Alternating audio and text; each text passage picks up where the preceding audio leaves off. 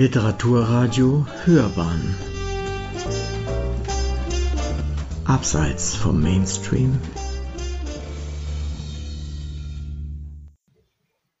Guten Abend. Ich freue mich, dass ich heute Abend hier sein kann und Ihnen mein jüngstes Buch vorstellen kann.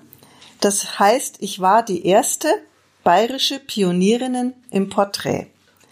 Es handelt von Frauen, die irgendetwas als erste gemacht haben. Die erste Medizinerin, die erste Skiläuferin, die erste, die ein, äh, die Bananen in München verkauft hat. Das war die Frau äh, äh, ähm, Randelkofer bei Dallmayr. Also quer durchs Gemüsebeet, historische Frauen, lebende Frauen auch habe ich dabei.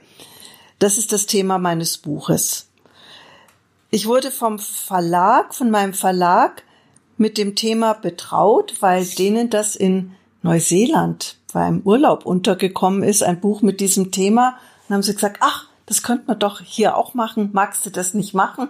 Und ich habe natürlich sofort hier geschrien, weil ich jetzt schon länger über Frauen arbeite und ja, habe 75 Frauen zusammengesucht. Das Kriterium war, dass sie in Bayern geboren sein mussten oder durften. Dadurch ist auch die eine oder andere Frau dabei, die ich eigentlich nicht nach Bayern verorten würde. Ähm, und es sind halt viele leider auch nicht dabei, die ich gerne dabei gehabt hätte. Aber ja, irgendwie musste man eine Auswahl treffen, so war das Kriterium. Beim Recherchieren und Schreiben hat sich für mich aus dem Projekt ein Abriss der Frauengeschichte und damit auch des Patriarchats der letzten 200 Jahre ergeben. Und diese kurzen Biografien sind wie ein Kaleidoskop dieser Frauengeschichte. Was haben Frauen tun müssen, um etwas zu erreichen? Oder was, wie haben sie es nicht erreicht? Und ich hoffe, das erschließt sich dann auch mal beim Lesen. Ähm, das Buch ist in fünf Kapitel aufgeteilt und äh, diese Kapitel sind auch bisschen anhand der Geschichte der Frauenbewegung aufgebaut. Es fängt an mit dem Thema Bildung. Die allgemeine Schulpflicht ist in Bayern 1802 eingeführt worden. Frauen besuchten nur eine Volksschule und die Sonntagsschule dann noch, sind also ähm, acht, neun, acht Jahre etwa in die Schule gegangen, meistens. Viele auf dem Land natürlich auch erheblich kürzer. Dann gab es noch höhere Mädchenschulen, die von Klöstern oder privaten Institutionen betrieben wurden.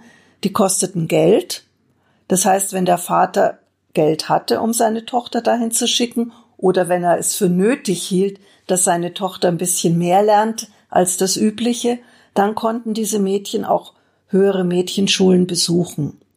Die hießen aber nicht höhere Mädchenschulen, weil das eine höhere Bildung vermittelt hätte, sondern nur Schulen für höhere Töchter.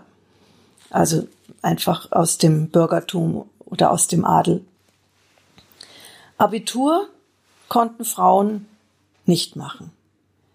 Das konnten junge Männer seit 1800 und auch ein Studium äh, beginnen, aber für Frauen war das nicht vorgesehen und auch nicht gewünscht, denn Frauen sollten heiraten, Kinder kriegen und die Familie versorgen, also die Frauen aus bürgerlichen Haushalten, äh, Frauen vom Land oder aus ähm, aus dem Proletariat, da war das natürlich anders. Sie durften und sie mussten aber auch mitarbeiten und schauen, wie sie das alles unter einen Hut kriegen. Aber die bürgerliche Frau sollte auch nicht zugebildet sein, dass sie den Mann nicht überflügelt, sondern sie sollte halt zu Hause sitzen und die Kinder erziehen und den Mann versorgen. Abitur gab es dann für Frauen irgendwann mal nur nach Privatunterricht und extern. Also dann musste eine Frau, die einen Privatlehrer hatte, der ihr das alles vermittelt hat, was sie hätte lernen müssen fürs Abitur, dann ein Knabengymnasium finden, wo sie als externe Schülerin das Abitur ablegen konnte. Da war Katja Pringsheim, die spätere Katja Mann, 1901 die erste Schülerin, die das in München getan hat. Etwa um 1850 begannen Schriftstellerinnen wie Luise Otto Peters und Hedwig Dohm, das war die Großmutter von Katja Mann, in ihren Texten diese Bildungspolitik anzuprangern. Später gründeten dann Lehrerinnen wie Helene Lange und diverse Frauenrechtlerinnen, alle aus dem Osten oder aus dem Osten Deutschlands oder aus Berlin kamen die, Vereine, deren Netzwerke für Frauen aller gesellschaftlichen Schichten ein Recht auf Bildung und Erwerbstätigkeit sowie Frauenrechte erreichen wollten. Eine Berufstätigkeit war für Frauen aus diesen gehobenen Schichten nicht vorgesehen. Es gab keine Berufsausbildung und es war nicht vorgesehen, dass sie einen Beruf ausüben, es sei denn einen künstlerischen Beruf, der ja dann oft nicht gut angesehen war, es sei denn, man war dann sehr erfolgreich und die Lehrerin. Also Lehrerin war ein Beruf, der so ab 1830, 50 dann auch ausgebildet wurde, aber erstmal nur Volksschullehrerinnen. Und das Manko war, dass eine Lehrerin nicht heiraten durfte. Das hieß dann Lehrerinnen-Zölibat. Man war der Ansicht, also das war der vordergründige Grund, dass äh, eine Frau, die Kinder unterrichtet, voll und ganz für diese Kinder da sein muss und nicht dann noch die eigenen Kinder im Kopf haben soll. Ich bin aber inzwischen so drauf, dass ich sage, es geht immer nur drum, die Frauen von den Jobs fernzuhalten, damit da keine Konkurrenz entsteht. Dieses Lehrerinnenzölibat wurde dann 1919 aufgehoben mit der neuen Verfassung in der Weimarer Republik, 23 gleich wieder eingeführt und in Bayern erst in den 50er Jahren abgeschafft. Drum haben also ich zum Beispiel auch noch die Lehrerin, obwohl ich in den 50ern noch nicht in die Schule gegangen bin, aber äh, ja, das war das Fräulein Lehrerin, weil sie nicht heiraten durften. Ja, also das war die Bildung. Mit der sogenannten bürgerlichen Gesellschaft entstand eine wohlhabende Schicht, die es sich leisten konnte, auf ein Mitverdienst der Frau zu verzichten, die es sogar als Statussymbol etablierte, die Frau ins Haus zu verbannen. Spätestens jetzt versorgten die bürgerlichen Familien ihre Töchter in der Ehe, wie es im Adel eh schon üblich war. Das funktionierte deshalb so gut, weil die Frauen mit romantischen Erwartungen an eine Ehe erzogen wurden. Um 1900 schrieb das bürgerliche Gesetzbuch die später so bezeichnete Hausfrauenehe fest. Die Frau wurde verpflichtet, ohne Gegenleistung den Haushalt zu führen. Erst 1977 wurde im Zug einer erneuten Reform des bürgerlichen Gesetzbuches die Regelung abgeschafft, dass Frauen nur dann arbeiten dürfen, wenn sie daneben den Haushalt nicht vernachlässigen. Oder dass sie ihren Mann äh, um Erlaubnis bitten durften, arbeiten zu gehen. Unser kapitalistisches Gesellschaftssystem kann nur deshalb so gut funktionieren, weil viele Frauen die Care-Arbeit, wie es heute heißt, also Haushalt, Kinderbetreuung, Pflege, unentgeltlich leisten. Und in Krisensituationen bereitwillig zugunsten der Familie zurücktreten, wie sich während der Pandemie eindrucksvoll herausstellte. Ein Universitätsstudium, habe ich schon gesagt, war nicht möglich oder so gut wie nicht möglich. Wenn eine Frau studieren wollte und das nicht über diesen Weg als Externe an einem Knabengymnasium machen wollte oder auch schon bevor das überhaupt möglich war, musste eine Frau zum Studium nach Zürich ziehen. Dort konnten Frauen ab 1840 als Gasthörerinnen Vorlesungen besuchen, ab 1864 Medizin studieren und ab 1873 in allen Fakultäten zu studieren, äh, studieren. Was einen erstaunt, wenn man denkt, dass die Schweizer eher erst in den 90er Jahren das Frauenwahlrecht eingeführt haben. Aber in Bezug auf Studium waren sie wirklich sehr, sehr fortschrittlich und wurden auch überrannt von Frauen aus Russland, aus Deutschland, aus, aus verschiedenen Ländern. In Bayern dauerte es bis zum Wintersemester 1903, 1904, dass Frauen studieren durften. Da gab es dann noch äh, vorher Frauen, die das immer wieder mal beantragt haben.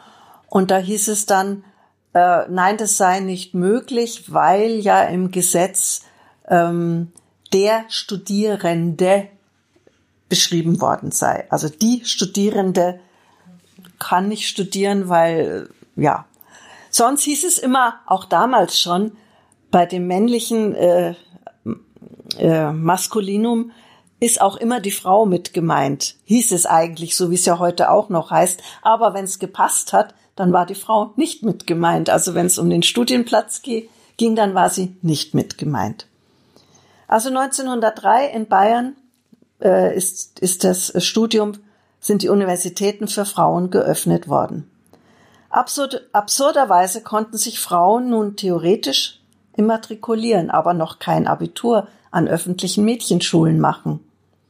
Ein Reifezeugnis konnten erst einmal nur Frauen aus dem Ausland vorweisen oder Deutsche, die es als Externe an einem Knabengymnasium abgelegt haben. Andernfalls waren sie darauf angewiesen, dass ein Professor sie als Gasthörerin akzeptierte. Gymnasialkurse wurden erst ab 1911 in Bayern eingerichtet. Und so legten nach fünf Jahren Kursbesuch 1916 die ersten jungen Frauen in Regensburg ihr Abitur an einem speziell für sie eingerichteten Mädchengymnasium ab. In München wurde 1912 an der höheren Töchterschule an der Luisenstraße erstmals eine Gymnasialabteilung eingerichtet, die sogar die Möglichkeit eines humanistischen und eines neusprachlichen Abiturs vorsah. Das dauerte dann also auch noch mal sechs Jahre, bis die Mädchen dort Abitur gemacht haben. 1933 machten die Nationalsozialisten alle Erfolge zunichte. Das Gesetz gegen die Überfüllung der Hochschulen schloss alle Nicht-Arier und 90 Prozent der Frauen vom Studium aus. Erst als dann alle Männer im Krieg waren, dann konnte man die Frauen plötzlich wieder brauchen und dann waren sie auch teilweise wieder zugelassen.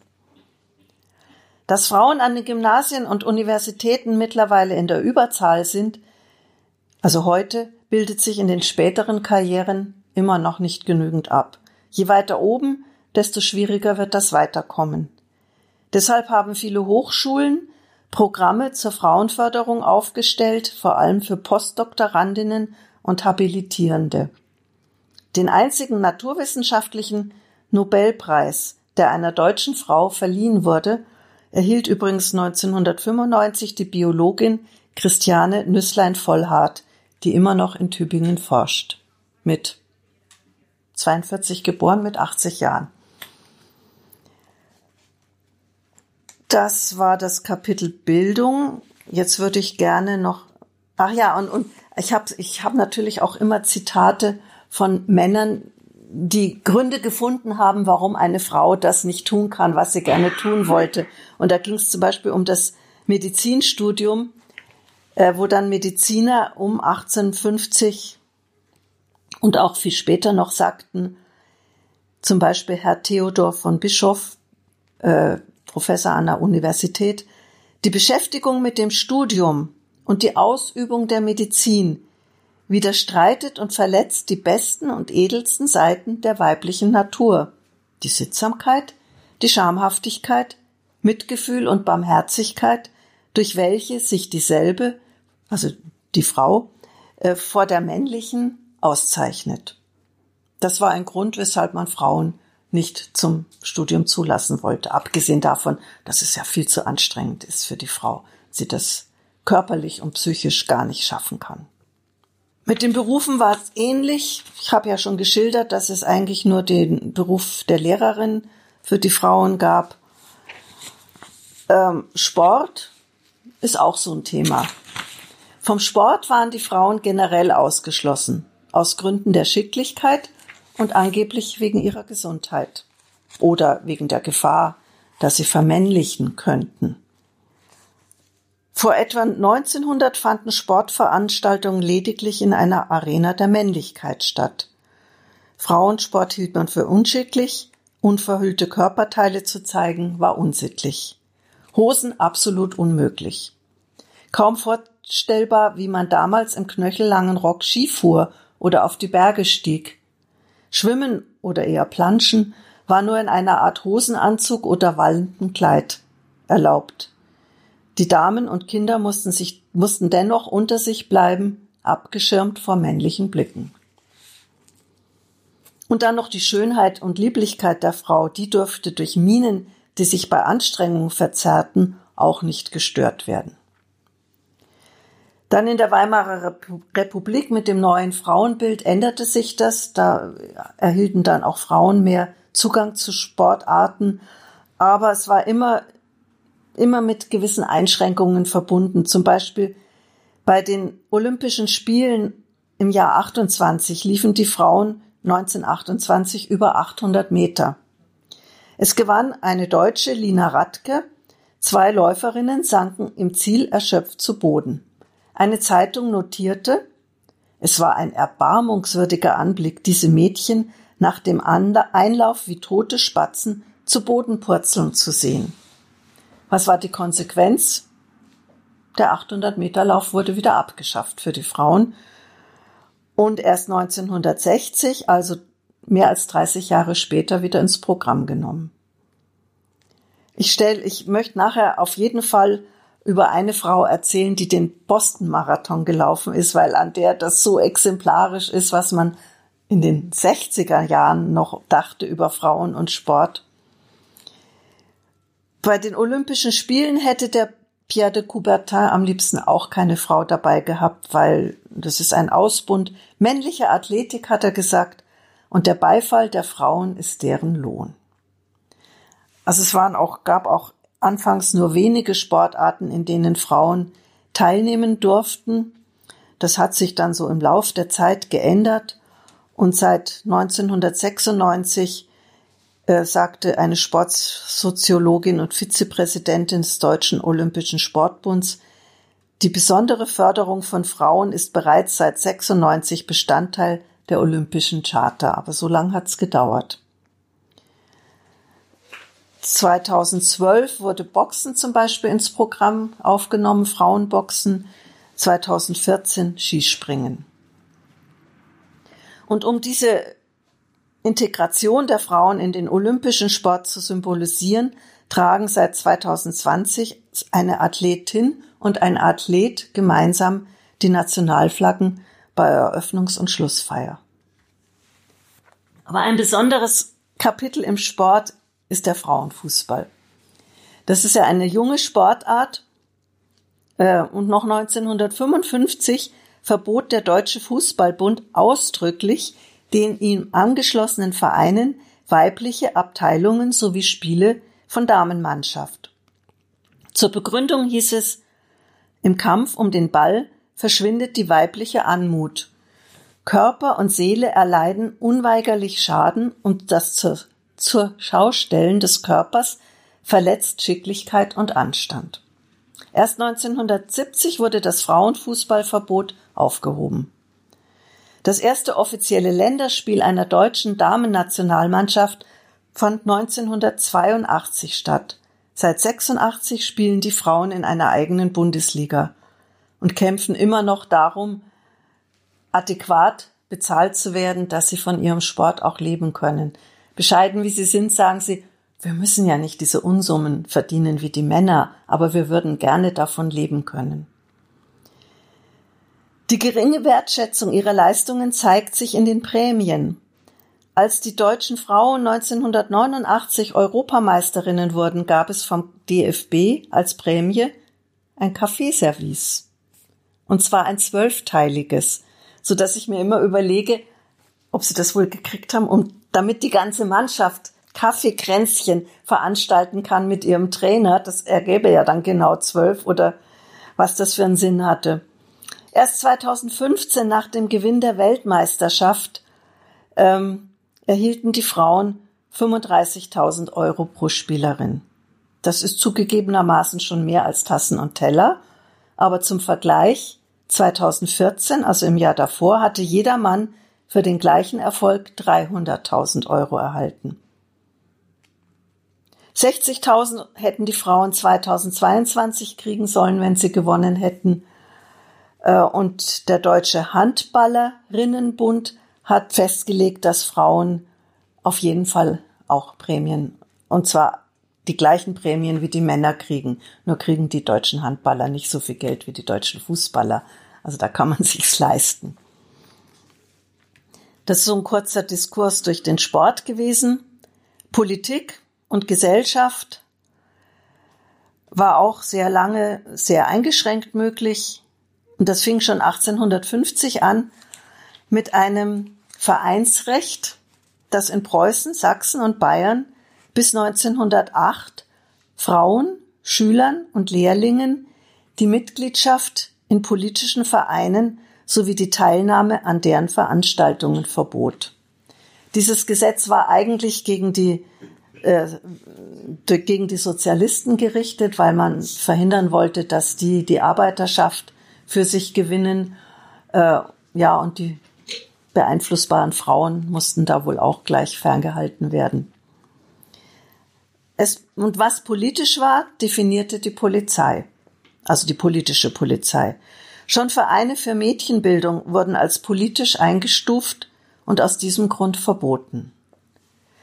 Drum, es gibt ja in München den Verein für Fraueninteressen, der 1897, seit 1897 so heißt, musste sich aber ein paar Jahr, Jahre vorher Gesellschaft zur Förderung der geistigen Interessen der Frau nennen, damit dieses Vereinsgesetz da nicht gegriffen hat, weil das klang so harmlos und so unverfänglich, dass das durchging.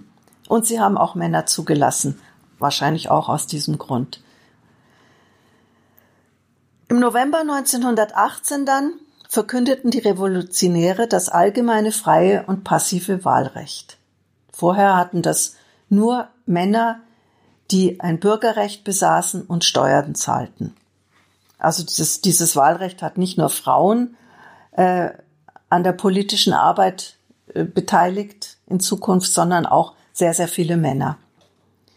Obwohl die Beteiligung an den Landtagswahlen in Bayern im Januar 1919 bei Frauen und Männern gleichermaßen bei circa 80 Prozent lag, machten die weiblichen Landtagsabgeordneten nur etwas mehr als vier Prozent aus. Bis 1933 wurden sie immer weniger und im Dritten Reich gab es ja dann sowieso kein Parlament und keine politische Arbeit mehr. Nach 46 nahm der Anteil der Frauen nur ganz langsam zu.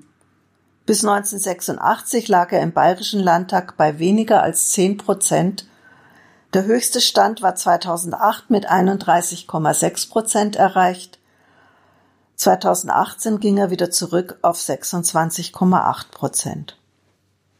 Nach mehr als 100 Jahren Wahlrecht sind die Politikerinnen also immer noch nicht bei 50 Prozent der Sitze im Bundestag oder in den Landesparlamenten angekommen. Das hat schon 1918 eine Frau, die in einem bayerischen Vorparlament die erste Rede einer Frau gehalten hat, gefordert, nämlich, dass die Frauen in Abstimmung ihres Anteils an der Bevölkerung auch äh, Mandate erhalten sollten. Und darum kämpft ja immer noch der Verein Parité in den Parlamenten, der gerade versucht hat, mit der Wahlrechtsreform, die im Moment im Bundestag ansteht, das zu erreichen, dass das Wahlgesetz so reformiert wird, dass Frauen einfach mehr Chancen haben, auch die, äh, die Plätze in den Wahllisten zu erhalten, die Chancen haben, dann auch in den Bundestag zu kommen. Aber so wie es aussieht, vermeidet man das wieder bei der Wahlrechtsreform. In anderen gesellschaftlichen Bereichen sieht es nicht viel besser aus. Die erste Richterin, die erste Behördenleiterin haben die Frauen ewig lange warten müssen. Die Frauen bei der Feuerwehr bis 1995, bei der uniformierten Polizei bis 1990, bei der Bergwacht bis 1996. Kultur und Kunst sieht's auch nicht viel besser aus. Verallgemeinernd lässt sich feststellen, dass erst nach der Revolution 1918-19 zumindest die bildende Kunst den Frauen offen stand. Bis dahin war die Königliche Akademie seit 1893 den Frauen verschlossen. Und so war es bis 1920, bis dann endlich Frauen an der Bayerischen Akademie der Bildenden Künste studieren durften. Und erst im letzten Jahr hat die Akademie erstmals eine Präsidentin bekommen. Genauso wie die Musikhochschule erstmals eine Frau als Präsidentin erhalten hat. Ähm, es gab natürlich Initiativen, Frauen auch in die künstlerischen Berufe zu bringen. Es gab eine Frau, Clementine von Braunmühl, die hat 1884 in München eine Damenakademie eingerichtet, in der die Malweiber, wie es dann so despektierlich hieß, darunter berühmte Künstlerinnen, später berühmte Künstlerinnen wie Käthe Kollwitz oder Gabriele Münter eine Ausbildung genossen. Und es gab eine Polin, die Sofia Strienska, die sich 1911 an der Kunstakademie eingeschrieben hat, weil sie sich als ihr Bruder ausgegeben hatte, um diese, um dieses Verbot zu umgehen. Und sie studierte dort ein Jahr lang, bis sie Gefahr lief, aufzufliegen und ihr das Versteckspiel wahrscheinlich auch zu anstrengend wurde. Ich behaupte jetzt mal, dass es wirklich, wirklich berühmte Künstlerinnen, analog zu diesen Herren, die unseren Kunstmarkt so beherrschen, heute immer noch nicht gibt oder sie zumindest keine Chance haben, so eine Berühmtheit zu erlangen oder nur sehr wenige.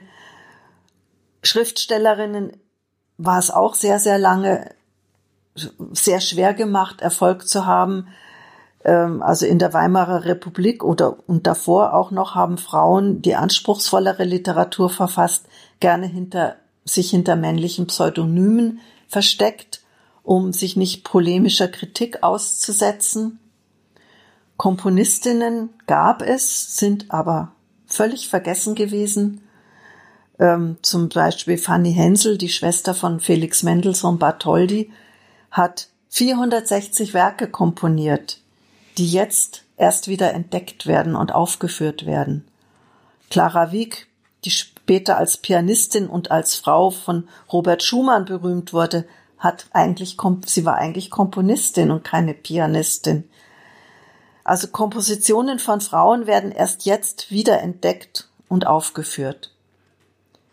Für Musikerinnen war es einfacher, sie konnten als Solistinnen auftreten, in renommierten Orchestern eine Stelle zu finden, war es lange so gut wie unmöglich. Die Entdeckung der Starviolinistin Anne-Sophie Mutter zum Beispiel 1977 durch Herbert von Karajan ist ein echtes Highlight. Verbände wie die Bücherfrauen begannen vor ein paar Jahren mit dem Projekt Frauenzählen.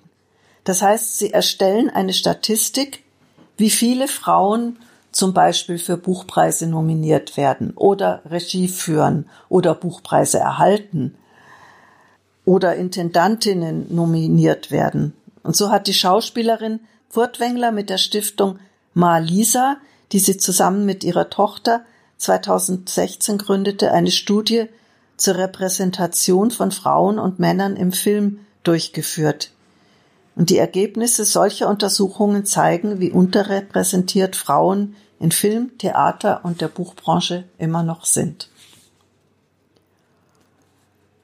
Dann gibt es noch, das ist auch ein Kapitel, aber das ähm, berücksichtige ich jetzt nicht, ähm, das Thema, was ist eine Frau? Ist eine Frau eine Frau und muss eine Frau ein Sternchen haben? Das sind so Dinge, die sich jetzt heute noch so entwickeln.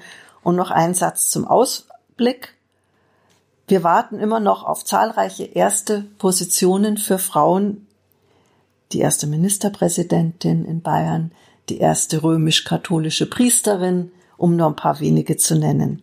Aber es tut sich was und ich sammle immer noch erste Frauen und finde doch, würde ich jetzt mal sagen, einmal pro Woche eine erste Frau, die dann in meine Sammlung kommt und wer weiß, was ich dann damit mache.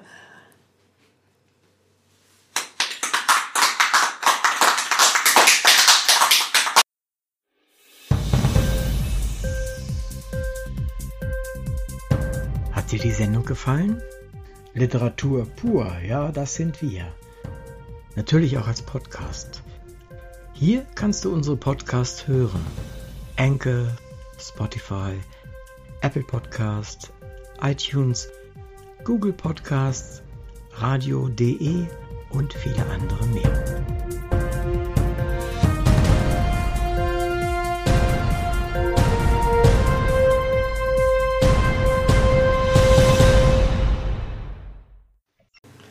Herzlich willkommen zu einer neuen Podcast-Folge von Hörern on Stage. Ich bin Uwe König und mein Gast bei Literaturradio Hörbahn ist Adelheid Schmidt-Thome. Sie ist Historikerin, Schriftstellerin und Lektorin mit einer besonderen Passion. In der heutigen Sendung geht es um ihr Buch Ich war die erste bayerische Pionierin im Porträt. Ich möchte mich mit ihr über dieses Buch und was es ihr bedeutet, diese Pionierinnen vorzustellen, unterhalten. Wir werden von Siegen, Niederlagen, Triumphen und Rückschlägen hören. Wir werden Frauen kennenlernen, die Außergewöhnliches, Unerwartetes, ja Unmögliches schafften. Und wir werden versuchen, es in unsere heutige Zeit einzuordnen. Ich freue mich sehr, dass Sie zu uns nach Schwabing in die Sendung gekommen sind, liebe Frau Schmidt-Thome. Wir sind sehr gespannt auf Ihr Buch und das Gespräch. Sie sind bei unserer 136. Sendung Hörbern on Stage. Herzlich willkommen. Und ich danke ganz herzlich für die Einladung und freue mich sehr. Es geht ja bei Ihrem Buch auch darum, dass Menschen vergessen wurden oder ihre Leistungen vergessen wurden oder beinahe vergessen wurden. Was ist eigentlich so schlimm am Vergessenwerden? Es sterben täglich Menschen, von denen nach 10, 20, 30 Jahren nichts mehr in Erinnerung geblieben ist. Warum empfinden wir das trotzdem manchmal und manchmal auch nicht so schlimm?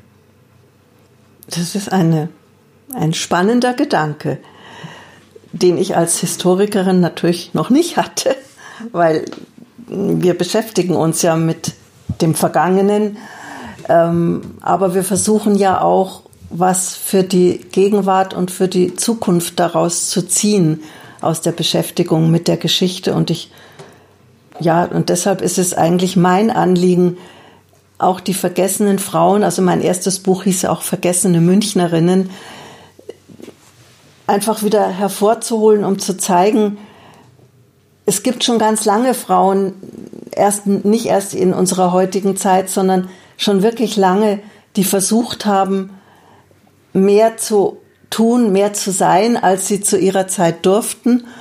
Und das, das möchte ich einfach gerne in Erinnerung behalten, damit man auch heute den Mut behält, immer weiter an der gläsernen Decke zu kratzen oder an, an den Hindernissen, die einem so in den Weg gestellt werden, auch um zu zeigen, ja, die können auch überwunden werden. Und die konnten zu Zeiten, als es viel schwieriger war, auch überwunden werden. Das ist vielleicht ein Punkt, warum das Vergessen dann doch nicht so, ja, natürlich selbstverständlich ist, aber warum man es nicht unbedingt akzeptieren sollte. Mhm. Es ist mir nur bei, bei der Vorbereitung des Gesprächs äh, eingefallen, dass die weitaus meisten Menschen, die je auf dieser Erde gelebt haben, vergessen worden sind. Natürlich. Äh, und sicherlich auch ganz, ganz viele, äh, die man eigentlich wirklich nicht hätte vergessen sollen, wenn man meint, sie haben Besonderes geleistet, jetzt ist das Geschlecht ist erstmal egal. Ja. Und trotzdem passiert das ja. Und es ist auch immer drauf, kommt auch immer darauf an, ja, wie die Erinnerungsmode gerade ist. Also, wenn ich mal das Wort Mode nennen will, es werden ja auch zum Beispiel Straßen umbenannt, mhm. wenn bestimmte Regierungssysteme fallen, wenn bestimmte Vorstellungen fallen und und und. Und dann ist es ja etwas anderes, als tatsächlich nur vergessen zu werden, sondern man gibt jemandem ja auch den Vergessen preis. Ja, man eliminiert ihn Richtig, zum Teil sogar, ja. ja. Und das geht ja bis hin zu, zu, zur Löschung der Friedhöfe dann ja. an der Stelle, die ab und zu ja sowieso verschwinden, weil einfach sie zugebaut werden oder weil sie zu alt sind oder was auch immer.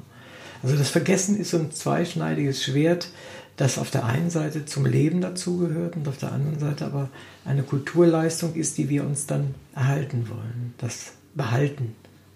Ja, und das Vergessen werden ist ja auch eine Angst, die wir haben. Für einen ganz persönlich. Wenn ich tot bin, was ist dann von mir noch da? Und äh, ein tröstlicher Gedanke ist ja vielleicht, zu wissen, ah, da gibt's noch Leute dann nach mir, die an mich denken, meine Familie, meine Kinder, wer auch immer, vielleicht der eine oder andere Leser. Ähm, also wir wollen ja nicht vergessen werden. Mhm. Und vielleicht ist das auch so mit ein Grund, warum man auch als Historiker das Vergessene immer wieder mal hervorholt. auch um diese eigene persönliche Sorge vor dem Vergessenwerden. Verstehe ich. Und eines der Tools, die wir dafür haben, sind Bücher. Ja. Und äh, In der heutigen digitalen Zeit, wenn wir schon dabei sind, ähm, sind das immer noch Bücher? Ja. Also ich lese kein, kein äh, na, wie heißt es jetzt? E-Book? Kein E-Book, ja, ich meine es eher umgekehrt. Ich meine, äh, es werden aber immer mehr digitalisierte Informationen, Erinnerungen Ach so, gibt ja. es. Und ein, ein Vorteil, den wir bisher haben und oft genug als Nachteil definieren, ist, das Internet vergisst nie. Ja, das stimmt. Das ist eigentlich sogar besser als gedruckte Bücher oder irgend so etwas oder, oder Denkmäler. Das Internet vergisst so gut wie nie. Ist das nicht ein Weg in die Unvergesslichkeit? Ja, natürlich. Und ohne das Internet hätte ich auch meine Arbeit nicht machen können.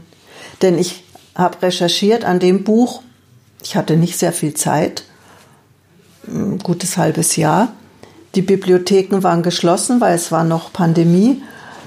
Und das heißt, die Bibliotheken waren schon offen, aber die Archive waren noch geschlossen. Also Archivarbeit konnte ich gar nicht machen. Und ohne das Internet äh, auch ohne Wikipedia, was man natürlich kritisch betrachten muss, aber wenn man das kann, ist das schon eine unerschöpfliche Quelle. Ohne das hätte ich nicht arbeiten können. Also insofern ist das natürlich sehr, sehr wichtig und sehr wertvoll und auch was Tolles. Aber ein Buch lesen ist immer noch viel schöner als am Bildschirm sitzen und. Ja, das ist Geschmackssache, aber das ist auch völlig für in Ordnung. Mich. Das, für, für, sich so, das so zu machen, ist ja völlig in Ordnung, natürlich. Ähm, vielleicht noch eine Frage jetzt zu diesem Komplex des Vergessenwerdens. Haben sich denn die Frauen, die Sie in Ihrem Buch vorstellen, haben sie sich auch da zu diesem Problem, zu dieser Frage geäußert? Und wenn ja, also zu dem Vergessenwerden auf sich selbst bezogen oder allgemein? Hm, habe ich nichts gefunden.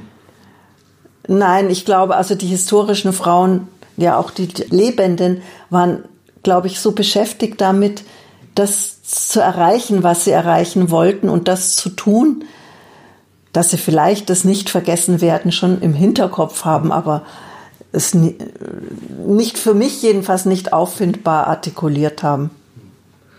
Und haben die sich um Frauen gekümmert, die schon in Vergessenheit geraten sind? Also haben die ihrerseits aktiv daran versucht zu arbeiten, dass in Vergessenheit geratene Menschen wieder ins Bewusstsein zurückgeholt werden?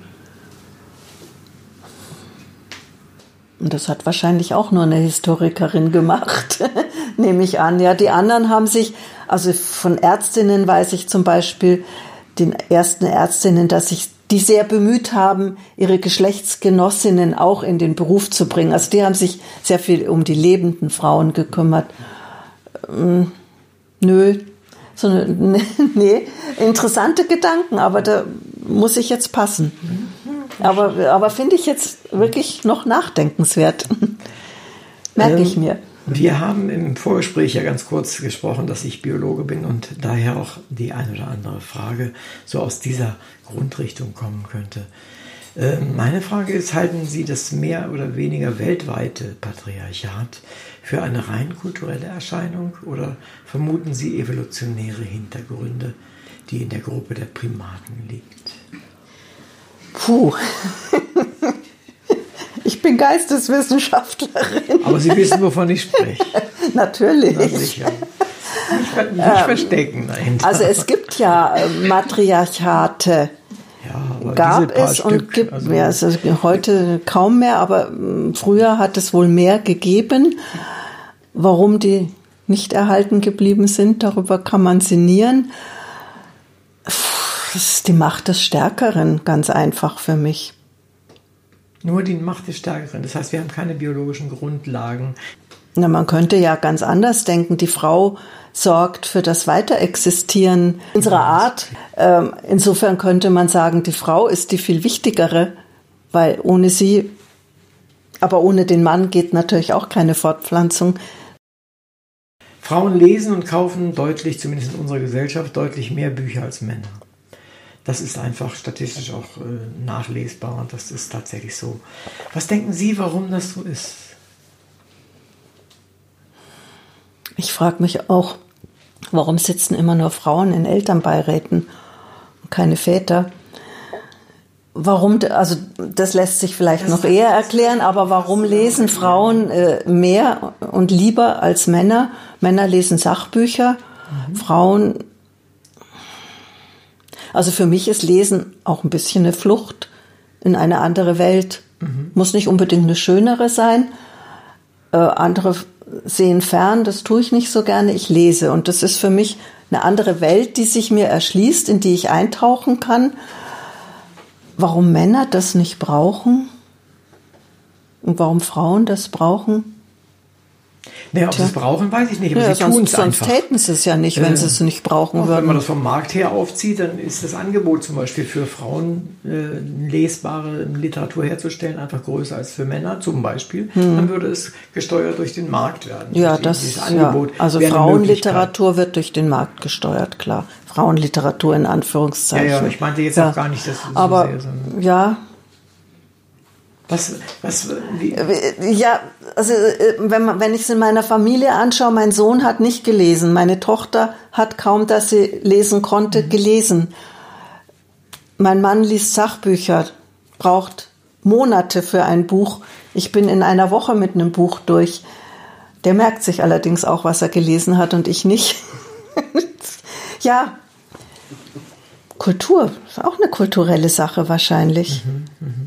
Was haben Sie eigentlich getan, bevor Ihnen aufgefallen ist, dass es so viele Frauen zu entdecken gibt und überhaupt auch dieses große Thema, das Sie behandeln, dass das Sie so vereinnahmt und auch tatsächlich so beschäftigt? Das haben Sie gemacht, beruflich und wo kommen Sie her, wenn an der Stelle? Also ich habe Geschichte und Germanistik studiert, wollte immer was mit Büchern machen, bin dann in einem Sachbuchverlag als Lektorin gelandet und habe für diesen, hauptsächlich für diesen Verlag sehr, sehr lange als Lektorin gearbeitet.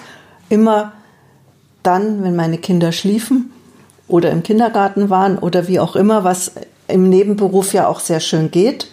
Das habe ich also sehr lang gemacht, bis ich anfing, laut darüber nachzudenken, wie gut ich für wie wenig Geld arbeiten möchte. Und das ist in diesen outgesourcten Berufen schon ein großes Thema, weil das, was man für dasselbe Geld tun musste, wurde eigentlich immer mehr. Und das hat mich so geärgert.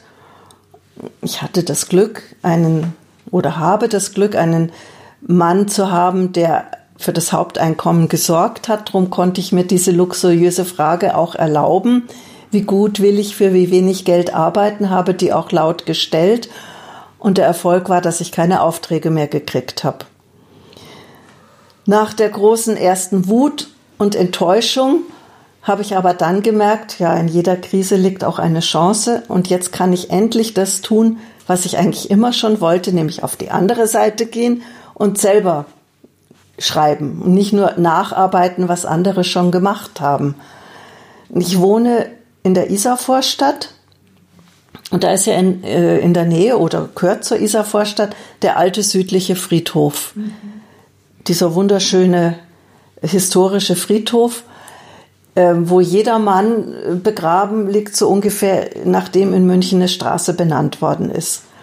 Und ich war viel in dem unterwegs und habe mir so die Grabsteine angeschaut und habe gesehen, Tochter, Mut, äh, Mutter, Witwe, äh, Gattin und ganz selten mal äh, eine Frau, die auch was gemacht hat, weshalb sie selber auf dem Grabstein stehen könnte und habe dann mir sehr, sehr viele Namen rausgeschrieben, habe die recherchiert und habe dann doch auch 60 Frauen gefunden, zu denen ich was erzählen kann. Tue ich auch manchmal. Und das war so der Anfang, wo ich gemerkt habe, boah, das ist ein Feld, das kann man noch richtig beackern. Da gibt's noch so viel zu tun. Und das merkt man ja auch an der heutigen Literatur, also Frauen, Frauenthema. Es ist so in, so viele Menschen schreiben gerade Bücher über Frauen. Also es gibt noch wirklich viel zu tun. Und von daher bin ich jetzt wirklich dankbar, dass ich meinen zweiten Beruf seit ein paar Jahren ausüben darf, weil ich den Mut hatte zu sagen, ich mag mich nicht mehr schlecht bezahlen lassen. Ich meine, dass ich jetzt mit den Büchern reich werde, möchte ich auch nicht behaupten, aber es macht wenigstens Freude und mhm. gibt Befriedigung und das ist schon was sehr Wertvolles.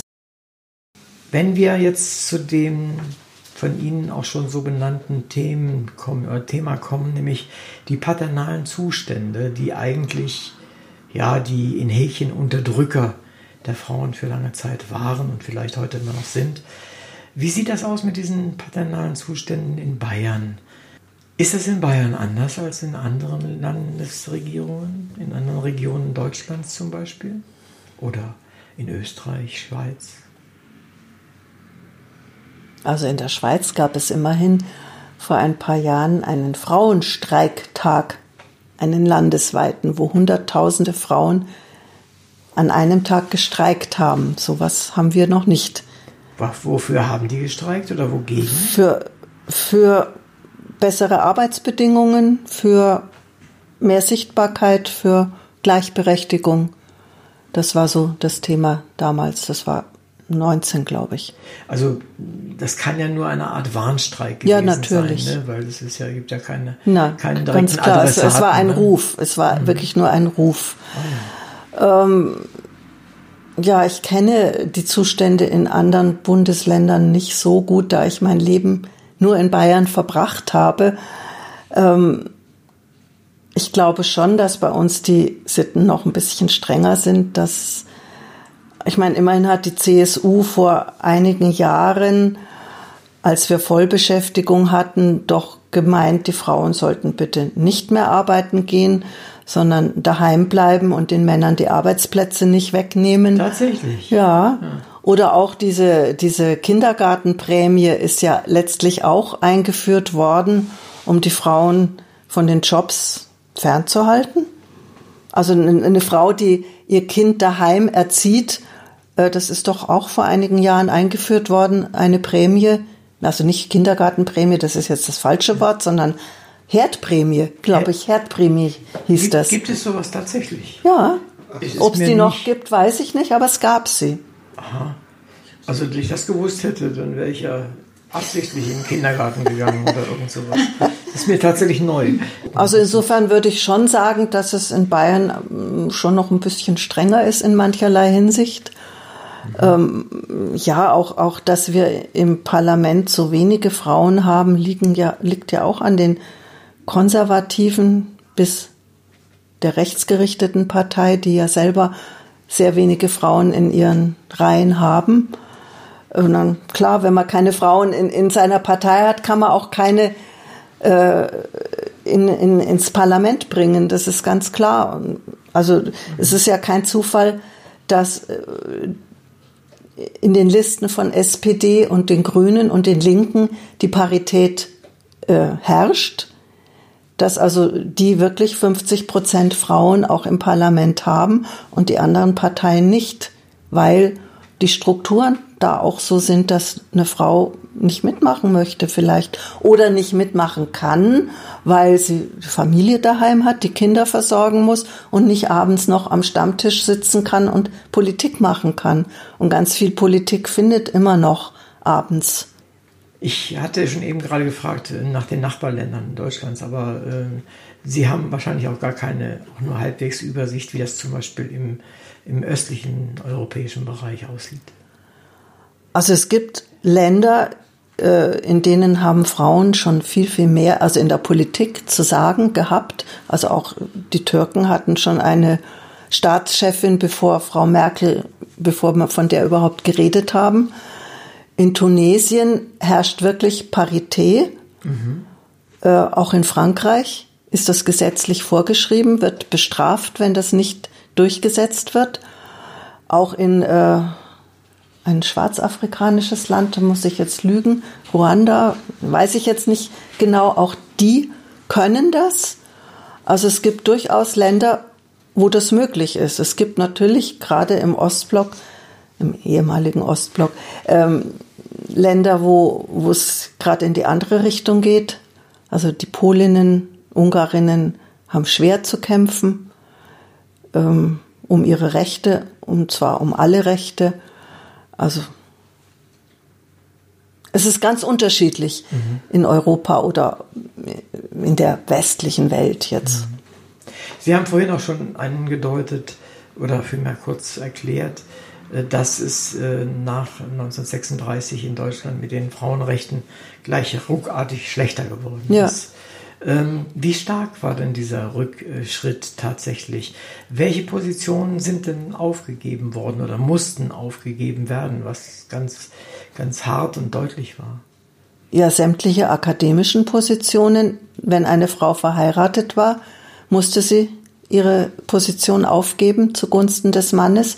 Ich habe also eine Frau in meinem Buch, eine, die erste deutsche Rechtsanwältin, die 1922 endlich nach langen Kämpfen zugelassen wurde. Die war nie verheiratet und sie war selbstständig tätig und das war ihr Glück, denn so konnte sie auch während des Dritten Reichs ihre Praxis aufrechterhalten. Alle anderen mussten ihre Berufe aufgeben. Sie mussten daheim bleiben, sie sollten ja Kinder züchten mhm. für den Krieg. Ähm, und das war, hat ganz, ganz viele Frauen und Frauenberufe betroffen. In diesem akademischen Bereich. In dem auf jeden Fall. Mhm. Mein, als dann Krieg war, hat man die Frauen ja wieder gebraucht, so wie es im Ersten Weltkrieg auch war. Dann mussten sie einrücken in die Fabriken und Genau, durften mein, meine Großmutter musste Munition basteln. Tatsächlich. Zu, die war in einer Waffenfabrik, Aha. weil zufällig hinter dem Haus, wo sie wohnte, schon, ja. schon Ewigkeiten, äh, war eine Solche und da waren, wurden Granaten gemacht. Mhm, ja. sowas. Das hat sie mir immer erzählt. Ja, ja. ja. Also, und, die durften dann zum Teil auch wieder äh, in, in die akademischen Berufe, da wo Mangel herrschte. Aber erstmal war das Bestreben schon, die Frau wieder zurück an Herd Kirche nicht, an Herd und, und äh, Kinderzimmer zu verbannen. Ja, dieses, dieses in Häkchen Zuchtelement war ja immer so ein spielte ja in den Gehirnen der Nazis sehr stark. Ja, und, und das und, dann noch dazu. Mutterkreuz ja. und, ja. und, was es da alles gab. Ne? Ja, und die, die, der völkische Gedanke ja. der Reinheit, der Rassenreinheit. Mhm. Und, ja, aber ich denke, es ging schon auch drum, äh, Futter für den Krieg zu produzieren. Ja, das ist sicherlich ein Punkt dabei. Ne? Ja. ja, schlimm genug. Ähm, ganz konkret äh, in das Buch gesprungen. Wer, welches ist die ungewöhnlichste erste Frau, die Sie in Ihrem Buch erwähnen? Die wirklich ungewöhnlichste, die so gar nicht ins Raster passt? Also ich wusste nicht, dass es Rabbinerinnen gibt in Deutschland. Aha. Und zwar schon lange. Das, das ist zum Beispiel nicht. ungewöhnlich für mich. Und die haben Sie in Ihrem ich Buch hab die, und haben Sie beschrieben. Vielleicht die, sagen Sie den die erste, Zuhörer ein äh, bisschen das, was dazu. Äh, die erste Frau, die in Bayern geboren ist und in, äh, Rabbinerin geworden ist, das ist die Antje Jael Deusel, die in Bamberg eine äh, freie jüdische Gemeinde leitet. Sie ist eigentlich Ärztin, hat schon als Ärztin eine Männerdomäne behauptet. Sie ist nämlich Urologin ähm, und hat also da schon geübt, sich zu behaupten und hat dann auch im Rabbinat äh, eigentlich wollte sie sich nicht in einer, da in einer Männerdomäne behaupten, sondern sie sagt, ich habe mich dafür entschieden, weil ich diese Arbeit nun einmal machen wollte. Sie war fasziniert, sie hat erst Dolmetscher, ähm, also Englisch und Französisch als Dolmetscherin studiert ist dann auf Medizin umgestiegen. Dann wurde es ihr als sehr schwer gemacht, eine Stelle als Chefärztin zu finden. Die Sekretärin eines Chefarztes empfahl ihr sogar, sich besser bei Karstadt an der Kasse zu bewerben, obwohl sie schon promovierte Ärztin war. Erhielt dann aber doch eine Ausbildung und ging dann als Ärztin an die Urologische Universitätsklinik in Jerusalem, wo sie im Rahmen einer Fellowship arbeitete. Und dort hat sie Sprachkurse für Hebräisch belegt und lernte Kantorats- und Rabbinatsstudenten und Studentinnen kennen und hat da dann beschlossen, dass das auch ein, eine Berufung für sie ist. Sie hat dann das Rabbinat studiert ähm, 2017 in Potsdam eine Ausbildung begonnen, neben ihrer, ihrer Arbeit als Ärztin und wurde dann 2011 zusammen mit vier männlichen Kollegen in der Bamberger Synode ordiniert, als erste Deutsche nach der Shoah. Also vorher gab es schon eine Rabbinerin, die dann im Dritten Reich auch äh, getötet worden ist. Aber danach war sie die erste deutsche Rabbinerin. Hat lange die dortige israelitische Kultusgemeinde geleitet und jetzt baut sie eine liberale jüdische Gemeinde in Bamberg auf. Also ich wäre gar nicht auf die Idee gekommen tatsächlich, weil äh, ich bin mit äh, dem jüdischen Glauben und vor allen Dingen mit den Regularien überhaupt nicht sehr vertraut.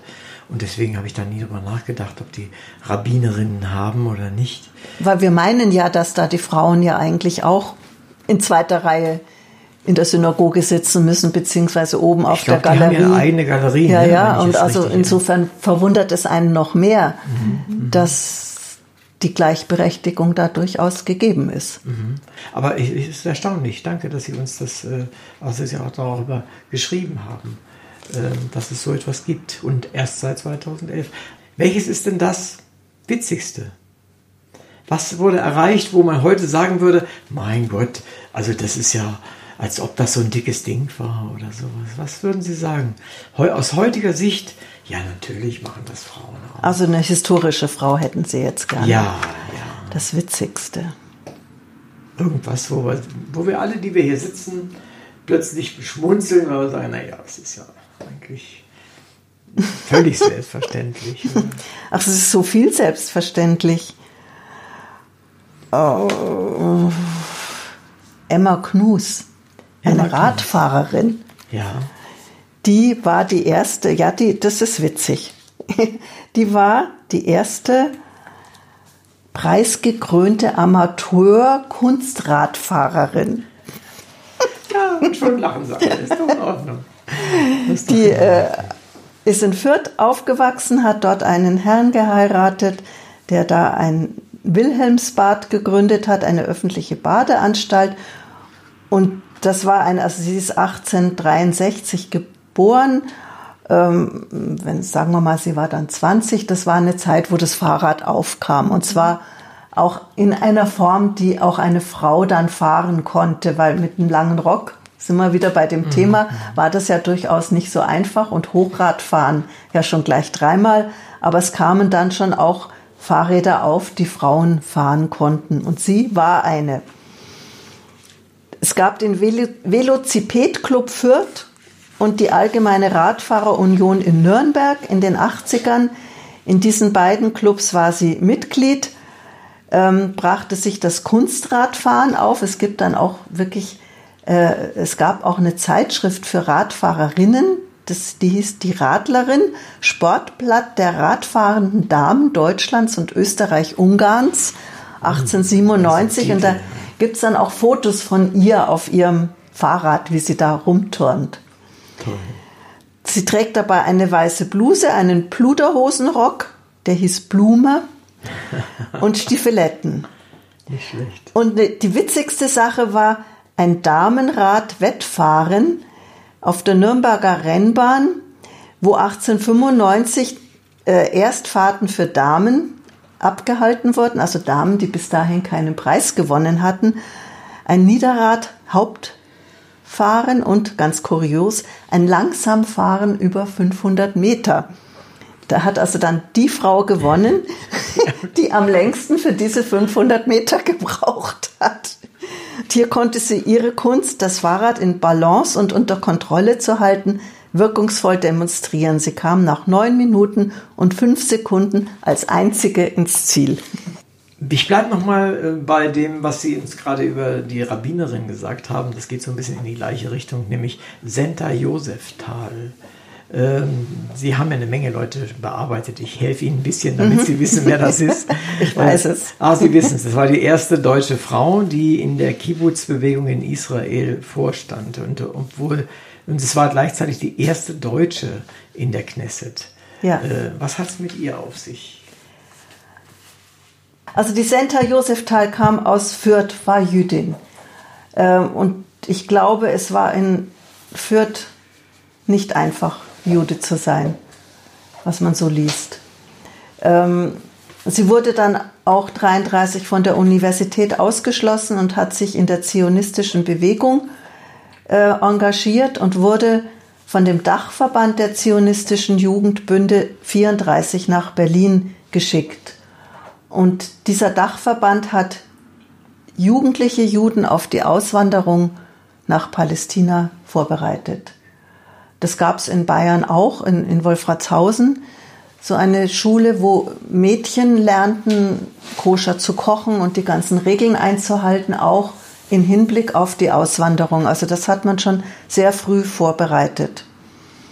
Sie hat dort einen Herrn, sie hieß ähm, Senta Punfut und hat einen Herrn Georg Josefthal aus Nürnberg witzigerweise dann in Berlin kennengelernt. Die zwei haben geheiratet und sind 38 nach Haifa ausgewandert, haben dort als Landarbeiter mühselig ihren Lebensunterhalt verdienen, haben wirklich Steine geklaubt, äh, Bäume angepflanzt, Früchte gezogen und haben mit anderen deutschen Emigrantinnen den Kibbutz Galet, also ich kann kein Hebräisch, heißt Denkmal, also ob ich es richtig ausgesprochen habe, weiß ich nicht, gegründet.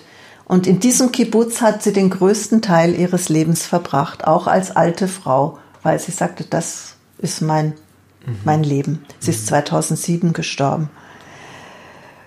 Ähm, erst Entschädigungszahlungen aus Deutschland ab 1956 haben dann das Leben der Menschen dort erleichtert.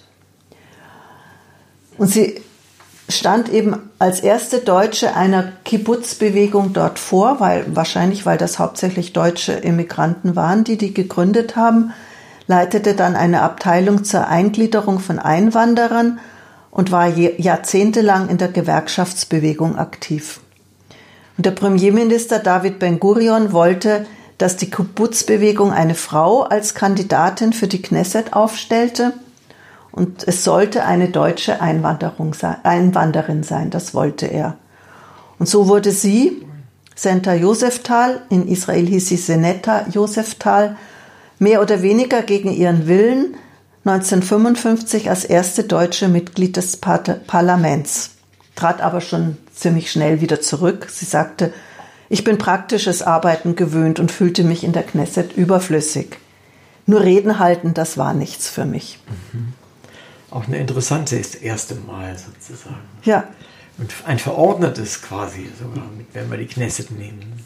Sie ist auch in den 70er Jahren nochmal in die Knesset berufen oder gewählt worden und hat das genauso schnell wie das erste Mal wieder aufgegeben und ist immer wieder in ihren Kibbutz zurückgegangen und hat dort auch in der kollektiven Plastikfabrik, bis sie 86 Jahre alt war, mhm. gearbeitet. Toll. Das war ihr Leben. Toll. Vielleicht kommen wir nochmal zu einem etwas martialischen Bereich, nämlich Polizei und, und äh, äh, Bundeswehr. Äh, da gab es ja dann auch die ersten Frauen. Was haben also darüber? Bundeswehr habe ich jetzt ausgelassen. Es gibt, glaube ich, bis heute keine Generalin. Ne? Nee. Also zumindest habe ich noch nie eine gesehen nee. im Fernsehen. Ja, ich habe da schon rumgesucht auch, ja. aber ich habe keine bayerische Frau in irgendeiner Position gefunden, die jetzt interessant gewesen wäre. Es war ja auch immer noch die Vorgabe Pionierin. Ja, also genau. man musste nicht nur Erste sein, sondern auch noch Pionierin. Ah, ja, okay. Und das hat es dann manchmal auch schwer gemacht. Also auch bei der Polizei. Ja, wollte ich sagen, Sie haben ja aber zumindest hier die Anke, Anke Hagelburg stand. Ja, da haben wir aber schon auch ein bisschen mogeln müssen, weil es waren Aha. 1970, ähm, nein, 1990 158 Frauen auf einmal bei der uniformierten Polizei eingestellt worden, sind eingestellt worden. Also, ja. und wir mussten einfach eine aussuchen. Aber ich finde es einfach so, ich fand es auch einfach so unglaublich, dass bis 1990 keine uniformierte Polizistin gab. Es gab Kriminalpolizei, die gab es schon in der Weimarer Republik, aber Franz Josef Strauß wollte keine Frauen in Uniform haben. Und drum sind erst nach seinem Tod Polizistinnen, also die uniformierte Polizei ist Streifendienst, ja, ja äh, ausgebildet und dann auch eingestellt worden. Vorher gab es die nicht. So können einzelne Personen ganz schöne Bollwerke gegen bestimmte Dinge sein. Das ist immer wieder erstaunlich. Vielleicht noch äh, ein Punkt oder eine Dame, die wir alle kennen, und bei der ich jetzt, als ich das Bild sah, nicht dachte, was hat die denn jetzt so als Pionierin das erste Mal gemacht? Und es ist Liesel Karlstadt. Und das hat mich überrascht, was Sie hier schreiben, was da Ihre erste Pionierleistung war. Also für mich gibt es eigentlich zwei Pionierleistungen, aber die Pionierleistung ist, dass sie den ersten Werbespot fürs deutsche Fernsehen gedreht hat. Und zwar, kennt, kann man auch heute noch nachsehen. Der ist, wann ist der denn gedreht worden? 19, nee. Ähm, ziemlich, äh, ziemlich bald. Moment, das haben wir gar nicht geschrieben. In den 50ern. 1956 taucht ja irgendwas ah, ja. auf. Ja. Also mit dem Beppo Brehm sitzen sie in, im Wirtshaus und der Beppo Brehm kleckert genau. und sie meckert ihn an. Oh, Xaufall, hast wieder das Tischtuch versaut. Und der, Ke äh, der Kellner oder der Ober kommt, aber gnädige Frau, das ist doch kein Problem, lässt eine Serviette auf den Fleck legen und am Schluss heißt er, dank Persil kriegen wir das alles wieder sauber. Und das war der erste Werbespot im deutschen Fernsehen. Aber für mich hat sie auch noch was anderes als erstes gemacht, nachdem sie nämlich mit dem, als das mit dem Karl Valentin immer mehr zu Ende ging und sie auch gemerkt hat, wie der Mann sie benutzt und ausgesaugt hat und ihr auch gesundheitlich richtig schlecht ging. Sie hatte auch einen Selbstmordversuch begangen, was ich auch nicht wusste.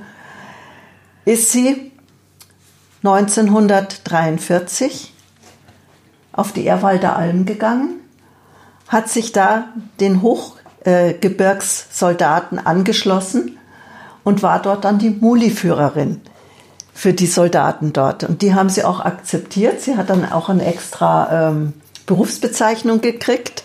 Und selbst der, der Chef von der Truppe hat das gedeckt. Ich meine, der wäre dran gewesen, wenn das rausgekommen wäre. Aber da hat sie zwei Sommer dort oben mit den Soldaten und vor allem den Mulis verbracht und selber dafür gesorgt, dass sie psychisch und körperlich wieder mhm. gesund wird. Mhm. Und das finde ich auch einfach toll. Durchaus interessant. Eins müssen Sie uns unbedingt noch erklären und erzählen. Wie war das mit dem Boston-Marathon? Ich habe Freunde, ah, ja. die sind alle möglichen Marathons gelaufen und äh, Berlin, München und was auch immer, im Ausland auch irgendwo. Deswegen habe ich da auch so ein bestimmtes Bild von Frauen auch, die, die dort laufen.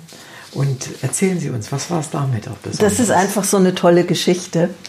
Das ist Catherine Switzer, 1947 in Amberg geboren, drum ist sie in dem Buch.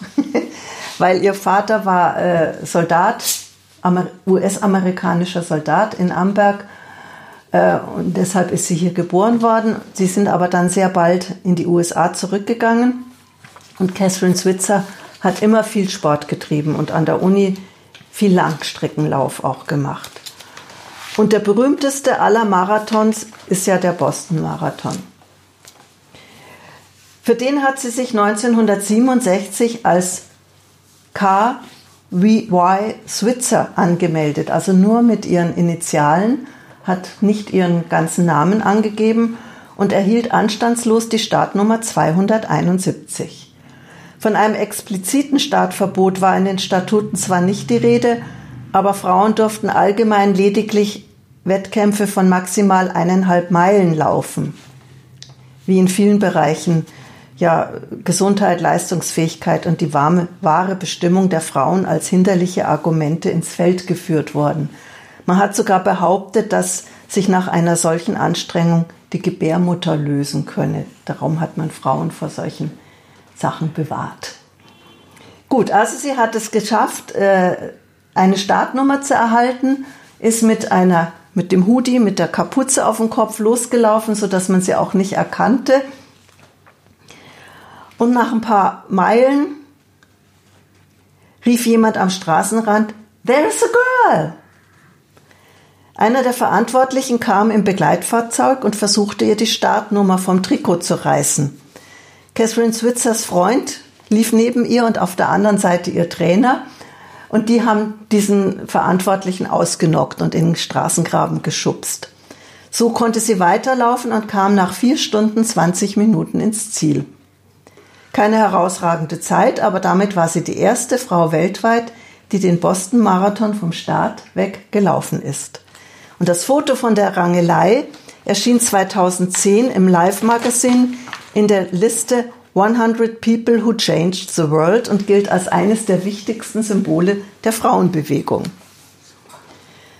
1972 wurden dann Frauen erstmals zum Boston Marathon zugelassen, also fünf Jahre später. Sie kamen in drei Stunden 29 Minuten ins Ziel.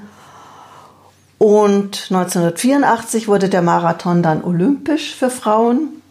Und Catherine Switzer ist mit 70 Jahren noch einmal den Marathon gelaufen mit 13.000 anderen Frauen und brauchte nur 25 Minuten länger als 50 Jahre zuvor. Toll. Womit sie auch bewiesen hat, dass die langen Strecken ihrer Gesundheit nicht geschadet haben. Sehr schön. Tolle Geschichte. Ja, ist es durchaus, ja. Und äh, auch wenn der Boston-Marathon mittlerweile eine sehr äh, negative Bekanntheit bekommen hat durch dieses schwere Attentat. Ja. Aber, aber, das ist doch mal eine schöne, schöne äh, Konnotation an der Stelle. Vielleicht als letzte Dame, auf die wir noch eingehen können, bevor wir dann so langsam zum Abschluss kommen, ist die Annette von Aretin. Wir kennen sie alle, auch wenn sie schon eine Weile außer Dienst ist. Die kennen wir alle vom heiteren Berufsraten. Welches Schweinteil hätten Sie denn gern? Gehe ich recht in der Annahme? Ich glaube, das war äh, Ihrer und der Guido, wie hieß er, Guido Baumann. Guido Baumann. Die haben das immer so schön formuliert. Der Kandidat durfte ja nicht Ja sagen, also gehe ich recht in der Annahme, dass sie nicht, also das habe ich immer noch im Ohr, wenn ja, ich an die ja, denke ja, und auch ihre richtig. Stimme.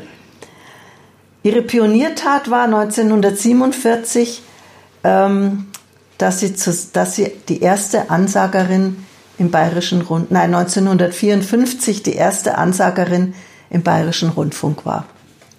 Sie hat schon vorher beim Radio München, dem Vorläufer des Bayerischen Rundfunks, gearbeitet mit Anneliese Fleinschmidt und Ruth Kappelsberger, die kennt man ja auch alle noch. Ähm, die drei waren das Markenzeichen des neuen Fernsehsenders des Bayerischen Rundfunks.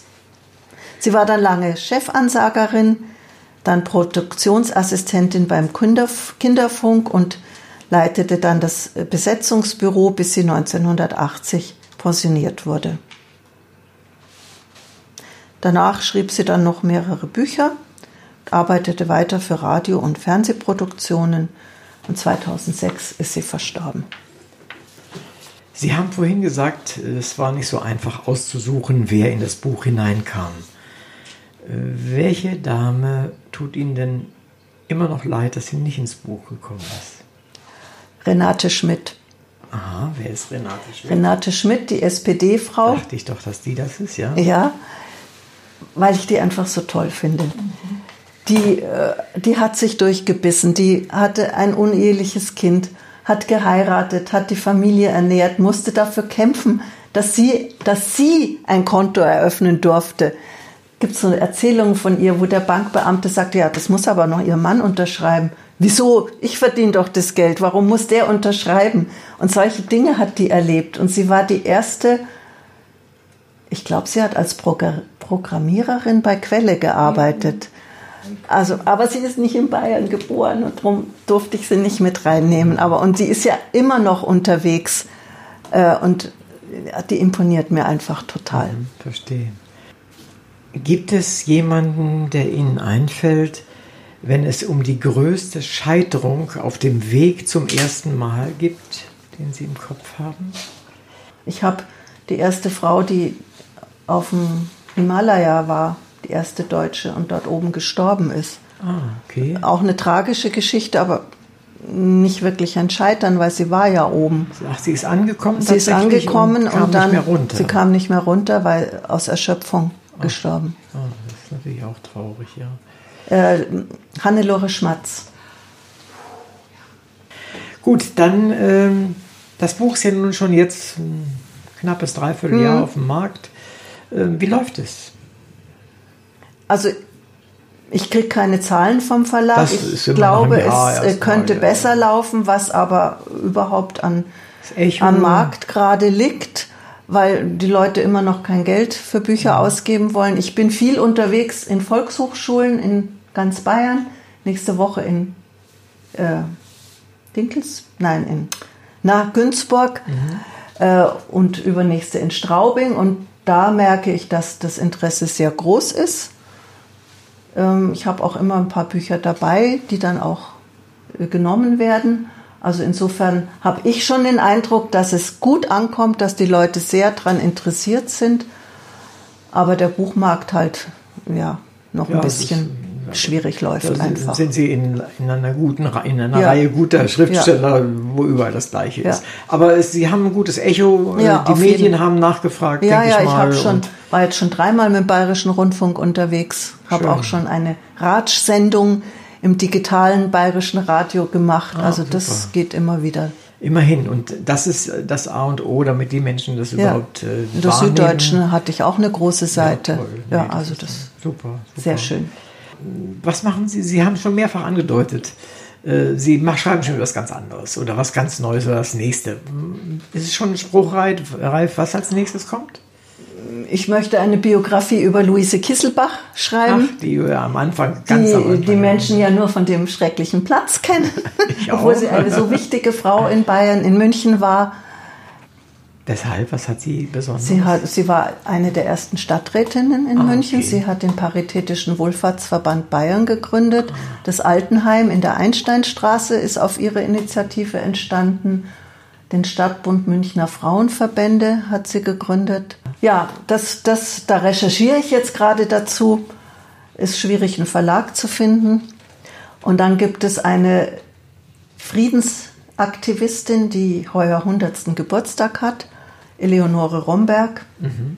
Und über die recherchiere ich auch gerade. Ah, okay. Also geht's weiter. Ja, es geht weiter. Super. Gott sei Dank.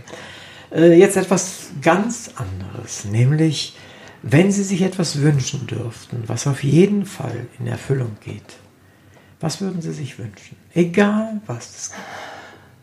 Naja, was würde ich mich, was würden wir uns heute wünschen? Frieden. Mhm. Frieden. Ja. Verstehe ich. Guter Wunsch. Ich denke, alle, die wir hier sind, unterstützen das und äh, wir wünschen der Welt und uns selbst ja. und vor allem den Menschen, die jetzt gerade im Krieg sind, den Frieden. Das ist und zwar nicht nur in der Ukraine. Ein guter Wunsch. Ja. Gut. Liebe Hörerinnen und Hörer, danke, dass Sie uns heute wieder zugehört haben. In der heutigen Sendung war Adelheid Schmidt-Thomé mein Gast. Es ging um Frauen, die einen wichtigen Punkt als Pionierleistung erreicht haben. Das Buch berichtet über Frauen aus den verschiedenen Bereichen wie Politik, Kunst, Sport und anderen. Es ist erhellend, welche Dinge zu welcher Zeit das erste Mal von Frauen erreicht wurden oder gemacht werden durften. Wir lernen, welche Mühen und Sorgen, Erniedrigungen und Anstrengungen überwunden werden mussten, aber auch welche Erfolge und Freuden entstanden. Manch eine dieser vorgestellten Frauen kann auch heute noch Vorbild für uns sein. Ich empfehle das Buch all denen, die sich für diese Welt, in der wir leben, interessieren und die beitragen möchten, dass zumindest die im Buch genannten Personen nicht vergessen werden und womöglich und sei es posthum noch Anerkennung bekommen. Ich bin Uwe Kulnig vom Literaturradio Hörbahn und sage vielen Dank, Frau Schmidt-Thomé, dass wir heute so viel über Frauen mit Pionierleistung, sie selbst und auch ihre Arbeit erfahren durften. Ich bedanke mich auch im Namen unserer ZuhörerInnen für dieses auch in seinen Abbildungen sehr informative Buch und natürlich für ihre lebendige Mitwirkung bei dieser Sendung. Herzlichen Dank. Ich danke Ihnen für diese tolle Zusammenfassung des Buchs und für die Einladung.